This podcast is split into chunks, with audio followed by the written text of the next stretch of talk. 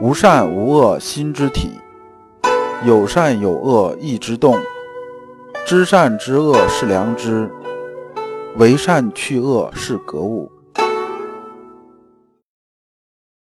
各位同道，大家好，我是老刘刘长志。您现在在收听的是由老刘播讲的《传习录》通俗讲解。老刘说心学，带您领悟心学入世的智慧。各位同道，大家好。今天我们继续讲解《传习录》，今天的题目是“良知即是义”，对应的《传习录》章节是三二零、三二一、三二二。我们看《传习录》原文，又曰：“此道至简至易的，亦至精至微的。”孔子曰：“其如是诸长乎？”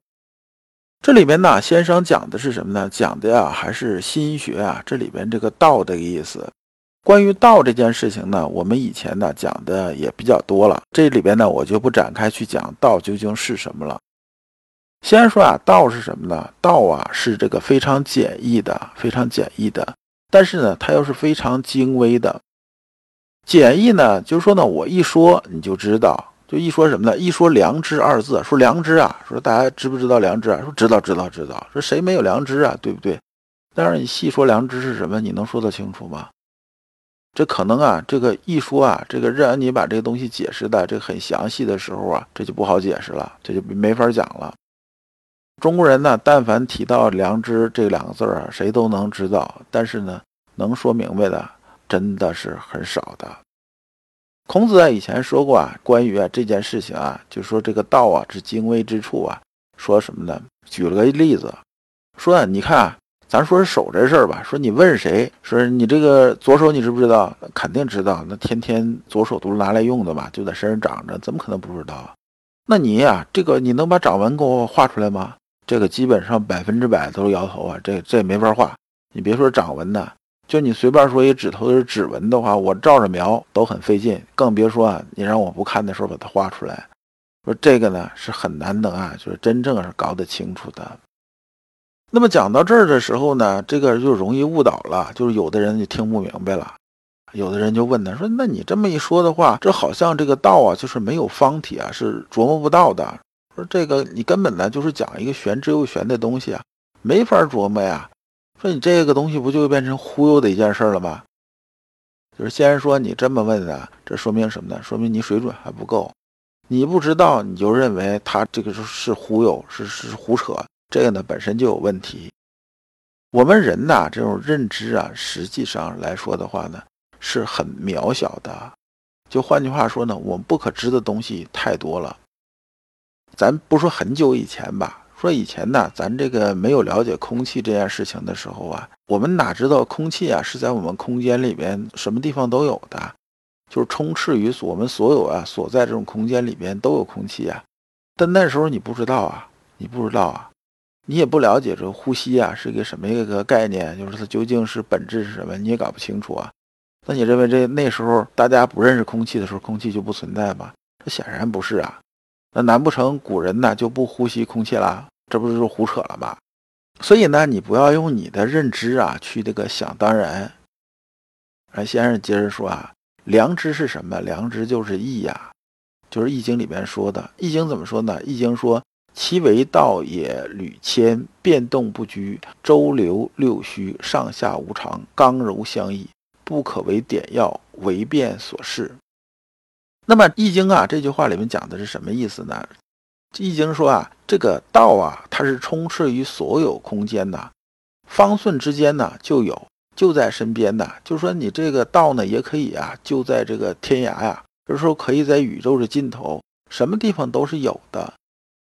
但是道这个东西啊，它是形式变化多端，充满宇宙，上下无常，刚柔互相变动，所以呢，它存在这么多变化，你呢不能把它看成死的。你一旦把它看成固定不变那个事儿啊，就大错特错了。就本来啊，它是一个规律，本来它是一个规律，但这个规律你要把握着其中这种变化，就是境遇不同啊，不同时期、不同地点、不同条件，表现形式和作用是不一样的。你只有这么理解啊，才能把握《易经》的精髓。你一旦把它看成死的了，那么呢，这东西啊，它就不是原来那东西了。就像什么？就像我们看一个人的时候啊，我们认识一个人，对不对？那这个人呢，咱们不说他别的结构，咱就说他脸呐这种特征吧，是不是？我们看了就知道是这个人。那你如果跟这人特熟的时候啊，他比如说他今天呢，他他笑了，啊，这是张三，对不对？那他哭的时候是不是也张三？是张三呐。他生气的时候也是张三。他面部表情做鬼脸的时候，他还是张三，他只是表现形式不一样。但是你要对他很不熟的时候，说昨天穿红衣服那个，哎，你也没看清楚。明天呢，他穿白衣服来了，你看了半天就不敢认了，说这个还是昨天那个吗？这个呢，不是啊，这个张三换衣服的问题，而是什么呢？而是你自己啊认没认清楚的问题。当我们对这个道啊非常熟悉的时候啊，那么我就是什么一状态呢？这道你不论怎么变，我也知道是他。但你对他不熟悉的时候啊，他换件衣服、理个发，你就不知道他是谁了。那是道的问题呢，还是我们的问题呢？显然呢，他是我们水平的问题。三二一，问孔子曰：“回也，非助我者也。是圣人国以相助望门弟子否？”说有人问先生啊，说孔子说啊，说是回呀，非助我者也。说孔子说呀，颜回啊，对我是没什么帮助的。这个人呢，就问先生说：“那个孔子这么问呢，他究竟是为啥呀？”孔子意思是不是说呀，他是非常需要门人的这种帮助啊？先生说啊，这个是个实话，但是呢，你理解啊，还是有点偏了。说这事儿怎么说呢？这个我给你好好说说啊。说圣人呢，这个有特点是什么呢？遇强则强啊，这是圣人的特点，就是问难愈多呀，则精微愈显。就是说，你问的问题越有深度，越能表现出啊圣人这种水平来。就说你就像什么，就像我们这打个比方，我们下围棋吧，是不是？下围棋，你天天都和几个小朋友下围棋，虽然说你也是国手，是围棋时段，是没有用啊。反正你天天赢他们，下到最后呢，你自己棋力也下降了，因为你总跟这些人玩，你棋力没法提高。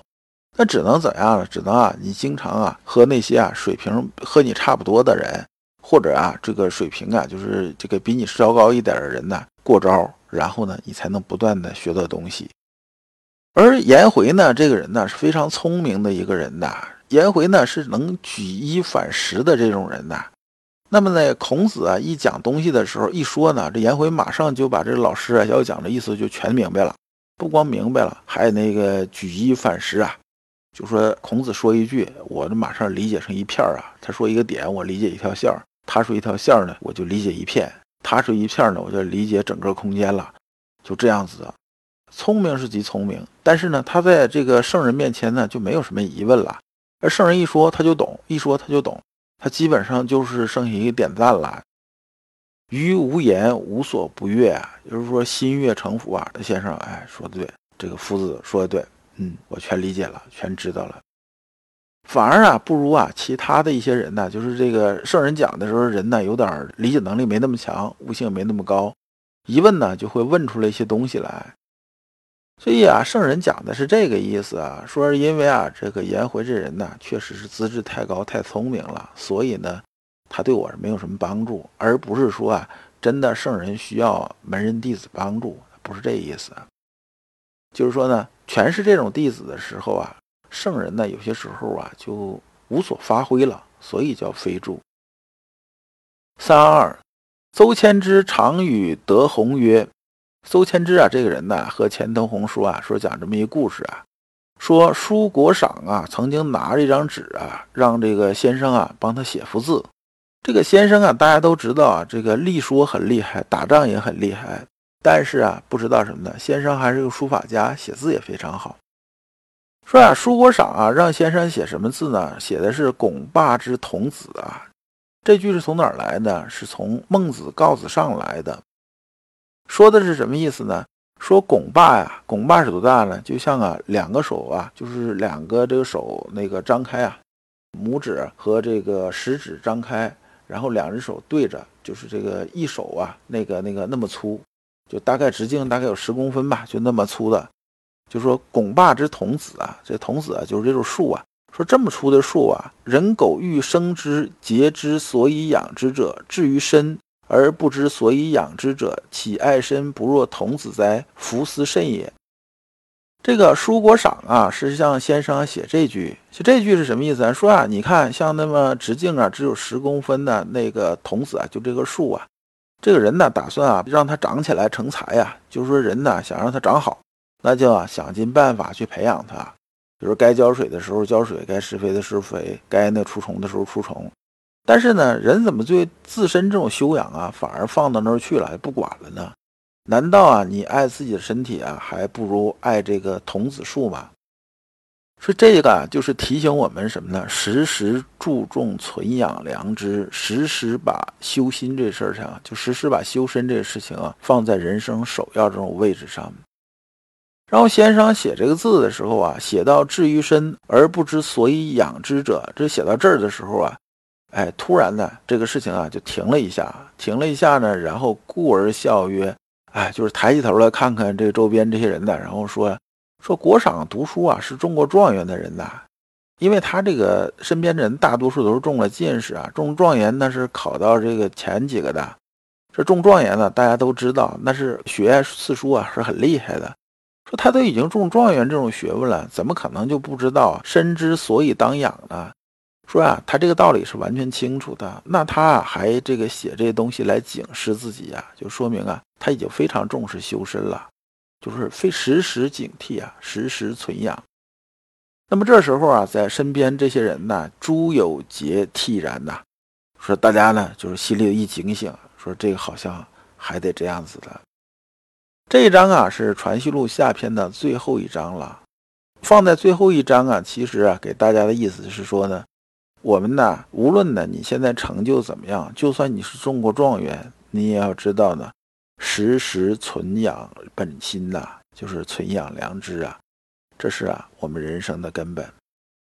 如果你不知道如何进入心学殿堂，如果你在为人处事时经常左右为难，如果你在入世践行时经常茫然无措，那么你可以加老刘的微信，老刘的微信是。老刘说：“新学的首字母加三个六。”老刘为你答疑解惑，带你趟过晦涩的暗河，到达智慧的彼岸。那么下一章呢？我们呢讲啊《传习录》的跋，就是这个钱德洪写的这个跋。感谢诸君。